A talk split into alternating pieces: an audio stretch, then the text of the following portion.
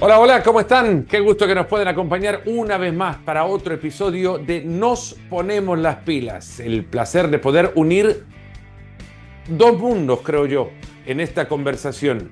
Graduado de la Universidad de Penn, nacido en la Ciudad de México, vino del béisbol para meterse al fútbol y hoy su equipo está liderando la Liga Hypermotion, la segunda división del fútbol de España, con el propietario de Leganés, Jeff Luno en Nos Ponemos las Pilas. Bienvenido, Jeff. Muchas gracias y gracias por eh, hacerlo en español también.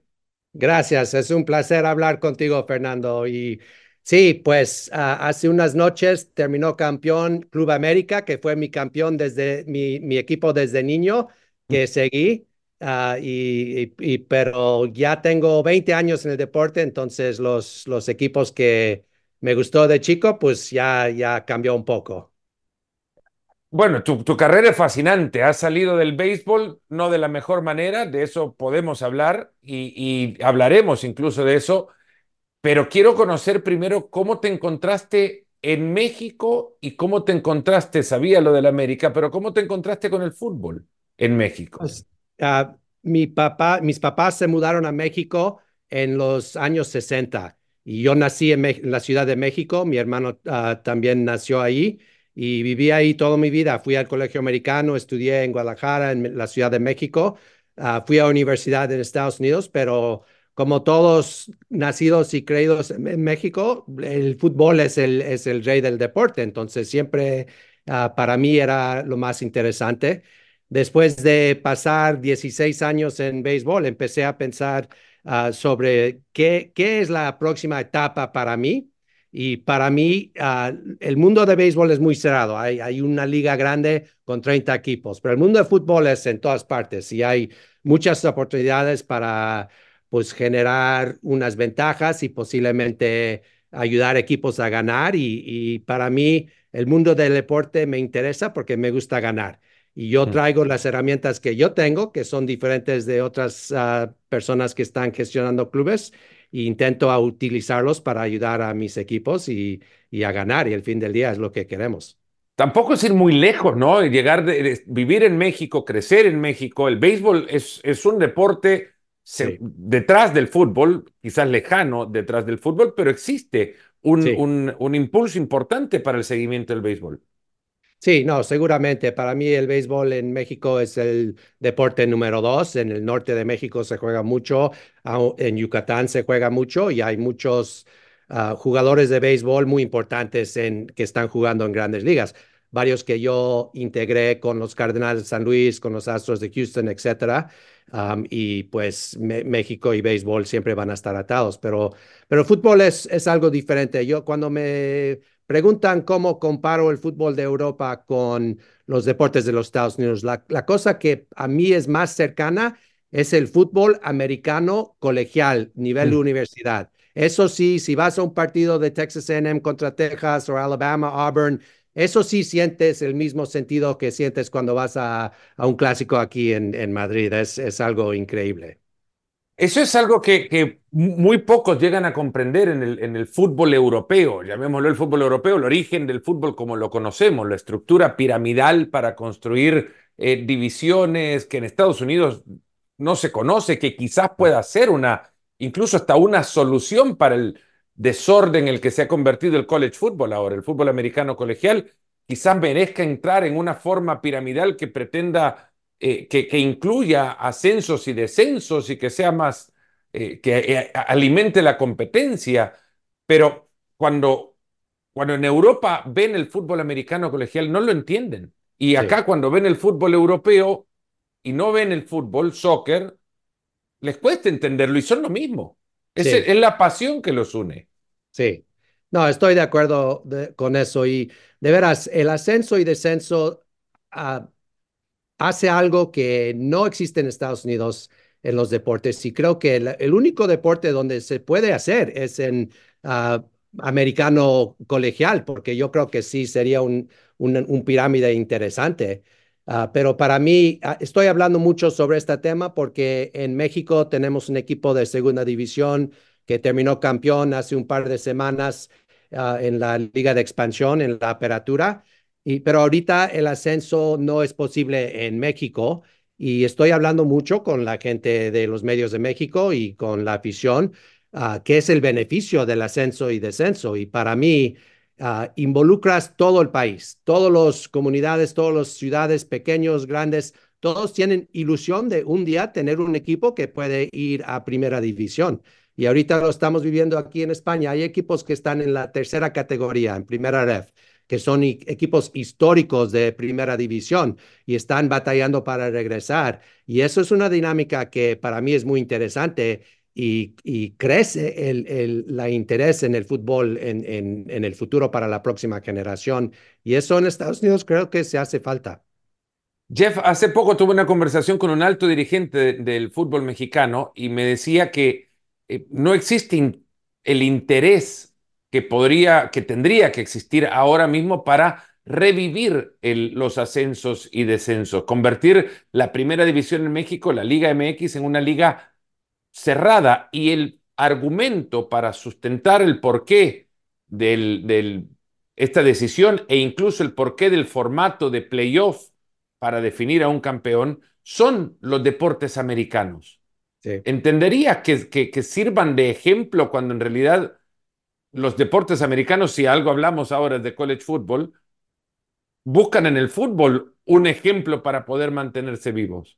Sí, no, claro. Y mira, uh, hay muchas comunidades, por ejemplo, en México, en, en, Morelia, en Cancún, en Mérida, en Oaxaca, en Celaya, uh, en, en, Culiacán. Hay muchas ciudades que tienen, tienen historia o quieren tener historia en primera división. Y claro que si no hay ascenso, no sé qué va a pasar en esas comunidades, pero al mismo tiempo, para mí, las dos semanas más interesantes en Europa son al finales de, de mayo y principio de junio, cuando cada equipo está batallando para algo. Si no estás batallando para evitar descenso, estás batallando para un puesto en Europa o estás batallando para subir a la próxima categoría y todo, todo el mundo está viendo la televisión o está en los estadios y la diferencia es en la MLS o en, en, en MLB o en otras ligas pues llegas al punto que ya se han definido los que van a ir a la postemporada y los más no están jugando para nada. Bueno, Entonces, veamos el ejemplo de Charlotte, ¿no? En, sí. en la NFL, los, los, Carolina Panthers sí. terminaron regalando entradas a precios claro. ridículos porque la gente no quiere ir a verles. Claro, y, y si no hay algo por qué, uh, que, por qué ganar, entonces la gente pues no, no tiene tanto interés. Y por eso para mí uh, esto de mover para arriba y para abajo es, es clave para el futuro. ¿Cómo se le puede convencer a ligas como la Liga Mexicana o la MLS misma, que incluso ya ha sacado a sus equipos de un sí. torneo, el torneo más tradicional que tiene el fútbol en Estados Unidos, que es la US Open Cup? ¿Cómo se les convence en abrir y no continuar el proceso de, de cerrar sus puertas? Pues todo viene a la economía y si has pagado 400 millones de dólares para una franquicia en MLS, no quieres tener el riesgo que vas a descender y vas a perder los ingresos. Entonces creo que eso es el problema. No sé si se puede resolver en Estados Unidos en MLS.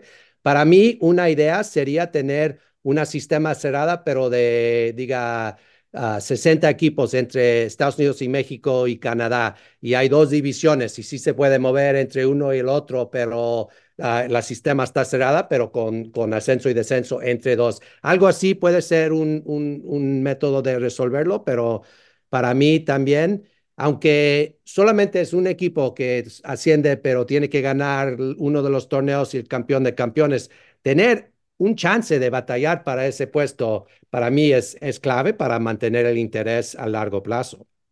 ¿O conoces del tema o estás hablando un poco del futuro que muchos imaginan y que piensan que esta Leagues Cup es solamente el principio de lo que en años veremos, la unión de, de ligas entre países, no solamente en Norteamérica? Es porque sí. al final al, alguien lo dijo en una campaña presidencial ¿no? Eh, en Estados Unidos, es the economy stupid.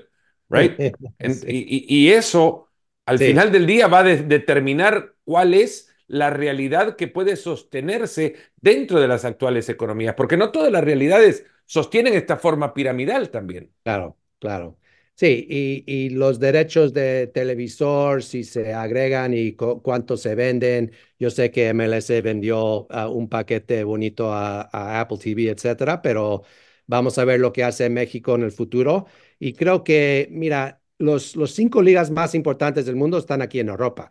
Y eh, Estados Unidos está creciendo, México siempre ha batallado para estar en, en la conversación, pero yo creo que si se puede continuar a unir las ligas de México y Estados Unidos, puede ser un, una liga que sí puede competir con los cinco grandes de Europa. ¿Cómo sabías que eras del América? ¿O en qué momento supiste que te hacías hincha de las Águilas?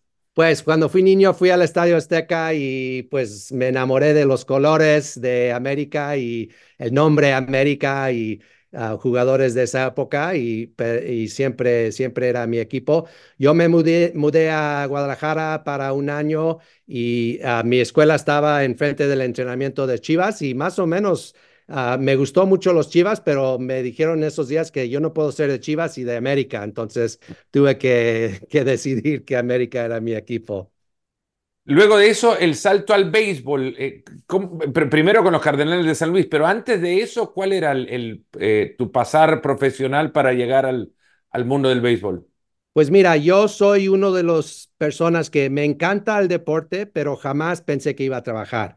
El deporte me buscó a mí. Yo trabajé como ingeniero, como consultor, tuve dos empresas de tecnología y, y me llamó el hijo del dueño de los Cardenales de San Luis, y me dijo que están buscando a alguien que entiende negocios, entiende tecnología, pero también que le ama el deporte y que quería saber si quería hablar con el dueño de los Cardenales. Dos meses después dejé mi trabajo y empecé a trabajar ahí y empecé más o menos ayudándolos a modernizar la organización. En esos días, Cardenales tenían un equipo de, Serie Mundial. Mi primer año fuimos al Serie Mundial, segundo año al, al campeonato de Liga Nacional, tercer año ganamos el Serie Mundial.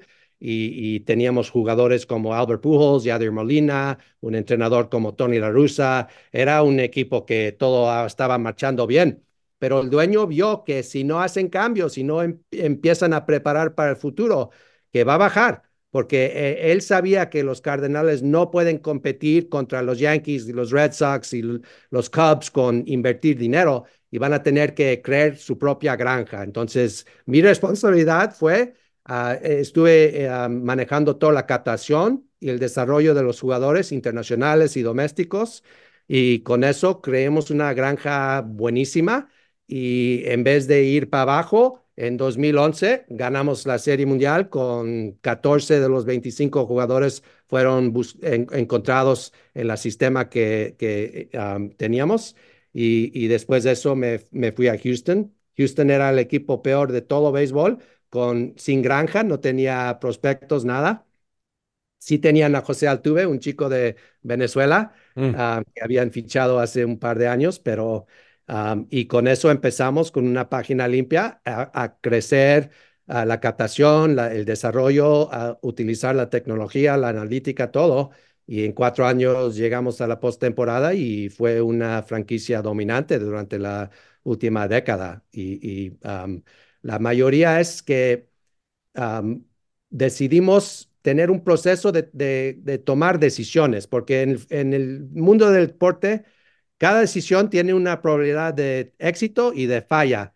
Y si tienes 55% de éxito, es más que el otro equipo y sobre tiempo vas a acumular más, más ah, victorias y vas a acumular más jugadores buenos y vas a, a, poder ganar campeonatos. Y es, es la misma filosofía que estamos intentando ahorita con Club Deportivo Leganés, con Cancún FC, con uh, MFK Viskov, que es un equipo que tenemos en República Checa, y, y con otros equipos que estamos empezando a gestionar. Jeff, y esa es, bueno, la, etapa con los Astros de Houston evidentemente te involucra por el caso del robo de, señales. Saliste, fuiste despedido y se te prohibió estar en el béisbol. ¿Cómo ves ese caso? Eh, ¿Cómo? Pues para mí. ¿Qué pasó? Sí, lo, lo, que pasó es los jugadores uh, diseñaron un sistema para robar señales y es muy similar que había sistemas en otros equipos, porque fueron jugadores que llegaron a nuestro equipo, que estaban con otros equipos y dijeron, mira, aquí sí es como lo estamos haciendo así, y empezaron a hacer esta dinámica en el vestuario. Y eventualmente fue contra las reglas, lo castigaron, me castigaron a mí, para un año fui suspendido, pero durante ese año yo ya, ya había 16 años en el béisbol, 20 campeonatos, 5 de serie mundial, 15 de ligas menores. Ya había cumplido con la mayoría de las cosas que yo quería cumplir en el mundo de béisbol. Ya estaba pensando sobre el mundo de fútbol. Había hablado con Billy Bean, que era el gerente de los uh, Atléticos de, de, Oakland, y él me había contado que él tuvo una inversión en Toulouse y con uh, Acer Alkmaar en, en, en Holanda, y, y él me dijo, Jeff, te va a fascinar el mundo de fútbol porque yo sé que lo conoces desde, desde niño, pero hay mucha oportunidad. Y empecé a armar un proyecto con unos socios para comprar un equipo en Inglaterra durante, yo todavía estuve con los Astros, pero ya estuve pensando en lo que viene. Y me despidieron y al fin del día nadie quiere ser despedido, pero me dio una oportunidad para de veras meterme 100% en el mundo de fútbol. Y para mí, al fin del día, eso no fue algo malo que ocurrió, fue una oportunidad, una puerta que se abrió, que para mí avanzó mi carrera y ya, mira, hace dos semanas estuve uh, con el trofeo de, de Liga MX uh, Expansión. Yo estuve hace varios años con el trofeo de Serie Mundial. No hay muchas personas que han tenido el privilegio y la oportunidad de levantar dos trofeos en dos, en dos eh, deportes distintos y, no es el único trofeo que espero voy a levantar. Ojalá que, si Dios quiere, hay uno aquí en, en, Leganés para el ascenso y uno en República Checa y en otras partes. Y pues no sé si voy a llegar a 20 campeonatos, pero ya tengo uno y, y voy contando y ojalá que llego a, a 10. Jeff, eh, uniendo mundos entre el béisbol y el fútbol no era, no quedaba muy lejos de esa órbita donde circulan estos dos mundos, el nombre de Billy Bean, justamente. Sí. La, la, inspiración para la película Moneyball de, de Brad sí. Pitt de hace varios años atrás y que hizo de los eh, Atléticos de Oakland un equipo ganador cuando no tenían recursos, ningún mercado en el que pudiesen generarlos. Implementó la, la, el análisis estadístico y el big data para buscar futbolistas. Existe, beisbolistas, perdón, ¿Existen relaciones? ¿Hay paralelos en los mundos para pensar que lo que hizo Moneyball eh, o esa estrategia y, y, lo que hizo Billy Bean es de fácil ejecución en el fútbol o adaptación no en el fútbol? No, no fácil, fácil, pero de, sí de, posible, de sí posible, posible, adaptación. Y lo que ha pasado en el mundo de fútbol en los últimos 10, 15 años es que ya todos los estadios tienen tecnología, ya tenemos GPS en los jugadores, tenemos el video en todos los estadios y con la, la, llegada de uh, inteligencia artificial tenemos las herramientas para estudiar todo el video y toda la, información que, tenemos sobre lo, lo, que está pasando. La diferencia es que el, juego de, de, de béisbol es, empieza con un lanzador Uh, contra un bateador y se puede estudiar esa dinámica uh, y, y, entender mucho. El mundo de fútbol, pues son 11 contra 11 y todos los 11 uh, afectan los otros 11. Entonces, uh -huh. es, una, es un organismo mucho más complicado, pero sí se puede estudiar y sí es posible utilizar tecnología y utilizar el estilo Moneyball para, para entender cuáles son los jugadores que valen más y por qué y, y, qué herramientas ellos tienen. Y también para mí lo más importante es cómo utilizas la tecnología y la, analítica para desarrollar a los jóvenes. Si encuentras un chico en la cantera que tiene 14 o 15 años, ¿qué es lo que él tiene que hacer para mejorar, para estar listo jugar en Liga Premier en Inglaterra a los 19 años, porque esos son los que hacen la diferencia. Los chicos jóvenes que pueden llegar a primer división en, en Europa a la edad de 19, 20. En béisbol tenemos mucho más tiempo. Puede llegar un chico, Alex Bregman puede llegar a grandes ligas a la edad de 23, 24, 25 y puedes terminar Salón de Fama. En fútbol, si no has llegado a primera división en, a, los años de 19, 20 años, es un poco más complicado para, para tener ese tipo de impacto. Entonces, el desarrollo tiene que ser entre, pues, de, niño, pero cuando lo traes a tu organización a los 15, 16 hasta el 19, 20, tienes que enfocar mucho en cómo desarrollar esos chicos para que puedan dar rendimiento para el primer equipo. Hace más de 20 años eh, comenzamos con Sports Center de ESPN en Latinoamérica y Sports Center en Estados Unidos tenía una cultura de eh, gráficas e información que para la costumbre de consumo de televisión en América Latina parecía mucha información. 20 años más tarde, toda esa información en la pantalla en Latinoamérica se ha multiplicado por tres o cuatro eh, variables de información al mismo tiempo que consumir lo que estás viendo en la televisión. El cerebro se ha acostumbrado en Latinoamérica al consumo de esa pantalla. En el fútbol, técnicos de hace 20 años desechaban la, informática, la data, y te decían, no, el ojo es más importante. ¿Cuánto cuesta meter inteligencia, eh, tecnología al fútbol hoy día? Pues mucho depende del entrenador. Y ahorita en México tenemos un entrenador joven que ya terminó campeón de la segunda categoría, que se llama Luis Arce. Él estaba con Puebla en la cantera, es muy inteligente, estudia mucho, ve mucho video. Aquí en Leganés tenemos a Borja Jiménez, que también es joven y estudia mucho, ve mucho video. La otra noche salimos del partido y, estuvimos en, ah, en el norte de en Gijón y salimos del partido y en vez de descansar y tomar su cerveza, él está estudiando video en, el autobús al regreso al hotel. Entonces, mira, eh, la información ayuda y si tienes un entrenador que entiende que la información le puede ayudar a él a preparar para el próximo rival, la próxima jornada, eso, eso, ah, de repente todos los otros de Ah, cuerpo técnico están estudiando, ayudándolo, apoyándolo, hasta los jugadores mismos están viendo video y tratando de mejorar. Y es una cultura que puedes afectar, empezando con el director técnico, que vamos a estudiar la información y lo vamos a utilizar y al fin del día nos va a ayudar. Y es la cultura que tenemos ahorita en nuestros clubes. Eh, ¿Por qué Leganés? Leganés para mí, varias razones. Es un club muy histórico, 95 años aquí en España, la mayoría del tiempo en la tercera categoría. Llegó hace, hace 20 años a la primera categoría, ascendimos a primera, tuvimos tres, cuatro años en primera, ya tenemos cuatro años en segunda de nuevo.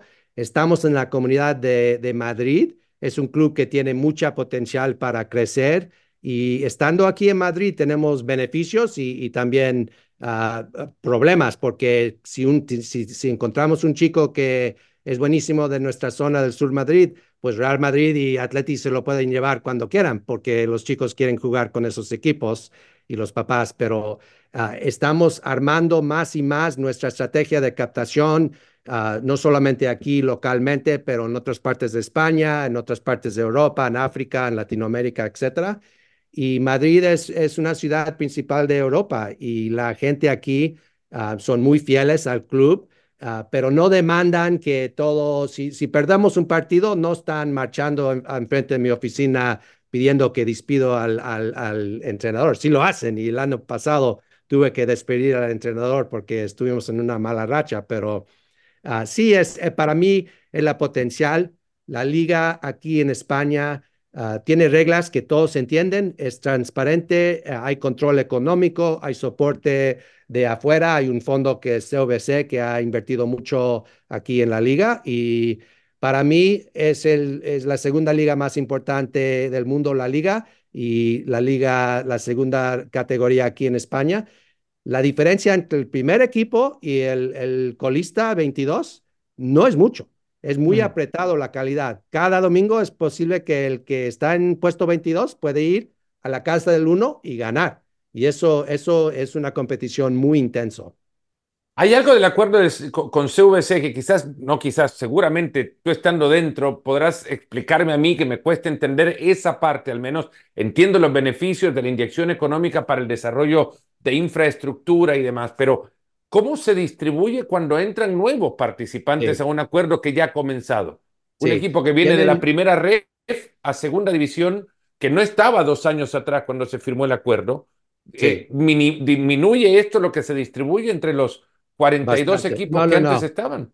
Ya, ya todos los equipos que estaban en primera y segunda tienen su número fijo de lo que estaba calculado cuando entró Ujú. CVC, menos los que no participaron, Barcelona y Real Madrid y creo que uno, dos, Visa Y Athletic Club. otros. Sí, pero los que, los que descienden, lo que hacen es congelan la deuda para que no tienen que repagar la deuda de inmediato y les dan un periodo de tiempo, creo que es 10 años, a regresar a la categoría y cuando regresas van a tener que hacer los pagos de nuevo. Los que ascienden, como el Racing Club Ferrol y otros que no estaban en la liga, les dan un, un, un, una parte, pero no es muy grande. Han, han, apartado una parte para los clubes que ascienden que no, no fueron parte originalmente, pero es, es, es muy mínimo comparado con la cantidad que le tocó a Levante o a nosotros o a otros clubes que ya tienen historia en estas ligas. ¿Qué, qué le dirías a quienes vieron este acuerdo como algo eh, danino para, para la liga? Sí, yo creo que la inversión extranjera de capital es clave para el futuro de todas las ligas. Si ves la Serie A, si ves a Premier League, si ves a, Liga y en el futuro posiblemente Liga MX, si no tienes inversión de afuera, los recursos no existen domésticamente para poner, para hacer las inversiones que son necesarios para competir en el futuro y es, es la realidad. Muchos de los dueños de Premier League son de afuera de, Inglaterra. Uh, hay mucho fondo norteamericano que se está metiendo en, el fútbol porque ellos ven oportunidad de invertir y ganar dinero, pero también nos da a nosotros, por ejemplo, los clubes aquí en la liga, los recursos que si vamos a un banco y pedimos un, préstamo, no, no nos van a dar el préstamo porque es muy arriesgado poner uh, dinero con un club de fútbol pero para una liga, para agregar todo y prestar a la liga y tomar un porcentaje de, de, los derechos de televisión que vienen, que seguro vienen, eso no tiene tanto riesgo. Por eso los fondos grandes pueden hacerlo y por eso nos dan a nosotros recursos a una tasa de interés que es mucho menos. Es imposible ir a un banco y pedir un préstamo de todos modos, pero si nos van a dar, nos van a dar un, un tasa de interés de 20% y no podemos so, soportar eso. Jeff, si es muy arriesgado eh, para un banco pensar en el fútbol, ¿por qué entraste al fútbol? Porque mira, todos que trabajamos en el deporte y, tú también, Fernando, es la emoción que está alrededor de los partidos, de ganar y perder y en, e, estudiar y tener campeones y, protagonistas y todo eso. Y de veras, no siempre es lógico, es algo del corazón, algo de, de, de, de adentro que te atrae al deporte y, y, la gente que gestiona, la gente que invierte, los que, los que cubren los partidos y los, los atletas ellos mismos, estamos aquí porque nos amamos el deporte, no, no porque es la cosa más razonable para hacer. Hay mucha gente que trabaja aquí conmigo en, en Club Deportivo Loganés, en Cancún, en Blue Crow, que ellos pueden ganar más, más pasta haciendo otras cosas. Son ingenieros, son, son de abogados, son de finanzas, y, pero les encanta estar involucrado en, en el fútbol y, mira, no tenemos días libres. Dicen que hay Navidad libre y prim primer día del año, pero no hay libre. Estamos preparando para el, la ventana de enero y estamos gestionando todo el tiempo y fin de semana no existe porque hay partidos. Entonces, vivimos 24/7 de esto y es algo, es una pasión, es la razón por que yo estoy y la razón por que la mayoría de nosotros estamos. Leganés está en el momento que grabamos esto en posiciones de, de ascenso y hablando de nuevo sobre economía, ¿cuánto significaría en, en términos que puedas comentar sí. subir a primera división para la salud económica de un club como Leganés? Y en Sería... este caso, para la salud económica de un club que, que, que salta sí. de, la, de la Liga High Promotion a la Liga eSports es muy importante. Creo que es difícil uh, soportar un club que permanece siempre en segunda división porque hay mucha presión a invertir en la plantilla y los recursos de televisión no son tan grandes. Entonces, posiblemente si lo gestionas excepcionalmente, puede ser un break-even, entonces no, no, no tienes pérdidas, pero la mayoría de los equipos tienen pérdidas, la, liga trata de limitar eso, si tienes pérdidas te quita un poco de lo que puedes gastar el año que entra en, el, en la plantilla, pero mira, los derechos de televisión uh, saltan como más de ocho veces, a veces más de diez veces de lo que estás ganando, de lo que vas a ganar. Más que eso, los patrocinos. De repente hay empresas más grandes que están, que quieren invertir con tu club. Uh, lo puedes, uh, la asistencia del estadio, la mercancía que vendes, los, los ingresos crecen bastante estar en primera división. Por eso todo es, todos queremos llegar a esa meta. Mm. Yo no estuve muy familiar con la tema de, uh, de ganar el invierno, porque el invierno es la, el medio punto, pero nosotros anoche, con la que Valladolid perdió, um, somos campeones del invierno. ¿Y, y qué? Pues es, es, algo bonito. No hay trofeo para eso. Es, para eso no te van a dar un anillo tampoco. Como no, no, no nos van a dar nada. No nos van a dar nada. Tenemos la, la segunda vuelta y tenemos que pues el ascenso directo son los primeros dos puestos y después cuatro puestos de playoff y uh, para nosotros, ojalá estamos en una buena posición ahorita, pero tenemos lesiones ahorita que han ocurrido en el último mes. Tenemos mínimo dos jugadores que van a salir convocados con sus series, uh, con sus equipos uh, para Copa de África y, vamos a tener huecos y tenemos que buscar cómo rellenar esos huecos en enero y, febrero. Y entonces hay mucho trabajo adelante nosotros y ojalá que podamos continuar a, sumar puntos porque como siempre se dice, los puntos en septiembre cuentan los mismos que los puntos en mayo y ahorita con pues, los que tenemos ahorita estamos muy satisfechos. Queremos tres más mañana y ir al descanso y, empezar en, ah, en, en enero de nuevo de nuevo sobre temas de gestión, y esto es quizás la contradicción a la que nos lleva el fútbol y sobre todo el fútbol cuando se reglamenta también el juego financiero del fútbol. Si has perdido un año, tu intención puede ser como empresa incluso doblar la apuesta, invertir más sí. para ir a ganar, pero la liga te restringe la posibilidad de esa apuesta y te limita lo que puedes gastar. O sea, pierdes, pero no puedes sí. invertir un poco más para ganar un poco más. Quizás invertís para perder menos, pero sigues perdiendo. Sí, pero la cosa es que yo creo que a largo plazo es para la sanidad de la liga y ahorita no hay muchos clubes en nuestra categoría o hasta en la primera categoría que tienen un montón de deuda. Y la problema que se mete en clubes es cuando siempre están agregando más y más deuda para intentar llegar a los, lo que quieren deportivamente. Uh, la, la, sanidad de esa organización uh, no es buena y, y hay, hay, clubes que terminan en bancarrota y tienen que cambiar completamente. Y por eso creo que a largo plazo, si algún tipo de control para que nosotros uh, evitamos de invertir tanto dinero que vamos a acumular deuda, es, es buena cosa. Y si dejan que la propiedad, por ejemplo, nosotros como propiedad podemos invertir más, más y más dinero, hacer una inyección de capital para, para mejorar la situación deportiva. Y lo hemos hecho. Hemos ido al máximo de lo que podemos invertir como propiedad y eso es dinero que no viene de nada, es, es dinero que tenemos que invertir y es, es son pérdidas del parte de, de la mm. propiedad. Mm. Pero estamos dispuestos a hacerlo porque tenemos un plan y estamos confiables, te, tenemos confianza que nuestro plan al fin del día va a resultar en ascenso y va a resultar en más ingresos y venta de jugadores y vamos a poder sostener esto a largo plazo. Se debe asumir que, que un club como el club que el grupo propietario de, de Blue Crow eh, tiene en la Liga Expansión en México, ¿es una especie de, de granja, de semillero para el Leganés o son no. entidades eh, in, si queremos, independientes? Tenemos, compartimos información entre todos los clubes, tenemos una plata, plataforma compartida para, para ver y desarrollar jugadores y, y hacer modelos de juego y todo eso, pero las ligas son muy diferentes y uh, de veras, nuestra meta en, en, México es tener un equipo de, de, Liga MX. Nuestra meta aquí en España es tener un equipo de la Liga y en Checa tener un equipo de Liga Premier. Y vamos, vamos tras eso. Si hay oportunidades de un flujo de jugadores de, de África a Cancún, de Cancún a Leganés, de Leganés a, Premier League, vamos a hacerlo.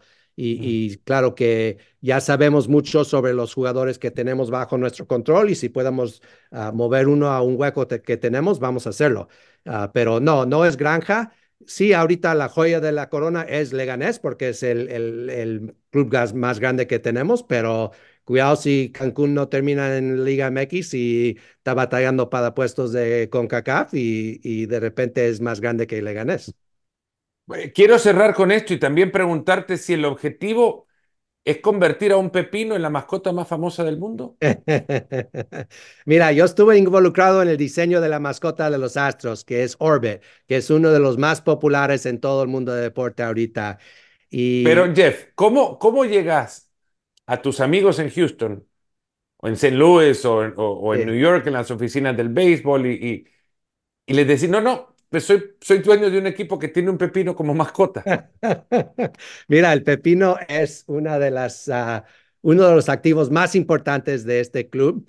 Y, ah, tuvimos un Olimpiada de Mascotas aquí en Butarque hace un par de semanas y desafortunadamente nuestro Super Pepino no, no terminó bien porque se lesionó un poco, pero...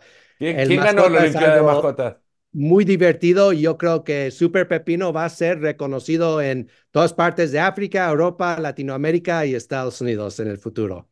¿Quién, quién ganó la Olimpiada de Mascotas? Pues la idea fue de ustedes, además. Ah, sí, sí, habían tres ganadores, no recuerdo quién fue, pero yo traje a mi hijo, se divirtió mucho. Era algo que fue la primera, nosotros tenemos un grupo muy creativo en la área de comunicaciones y marketing y no sé si viste, pero vendimos parcelas de Butarque a nuestros abonados este año y cada quien tiene su parcela y si hay un evento, un gol, se ganan un premio y es un NFT, un activo digital que le entregamos, pero nadie entiende lo que es un NFT, entonces le dijimos que tú eres el dueño de esta parcela y eso ya nos han copiado, hay un equipo de Serie que lo va a hacer el año eh, que entra, entonces, no, tenemos mucha creatividad aquí, somos un equipo humilde con mucha ilusión de crecer y parte de crecer no es eh, en, invertir lo más pasta, es hacer creativo, hacer uh, rápido, versátil y a, crear una emoción con la afición que ellos le gustan a Leganés. Ahorita Leganés no tiene enemigos. Ni Getafe, que está aquí a dos kilómetros, nos consideran enemigos. Somos amables, todos nos quieren. A ver si cambia, si llegamos a primera, pero para ahorita es, es donde estamos. A ver si en la Liga High Promotion tiene suficientes amigos como para dejarlos caminar tranquilos en la segunda vuelta. Seguro que no. Éxitos, Jeff, en, lo que viene. Muchas gracias por el tiempo que nos has dado. Cómo no, gracias, Fernando. Un placer hablar contigo. Jeff Leno, parte propietaria del eh, Leganés, que ahora se encuentra en posiciones de ascenso en la Liga High Promotion en España. Ha estado con nosotros y nos ponemos las pilas. Les mando un fuerte abrazo y hasta el próximo episodio.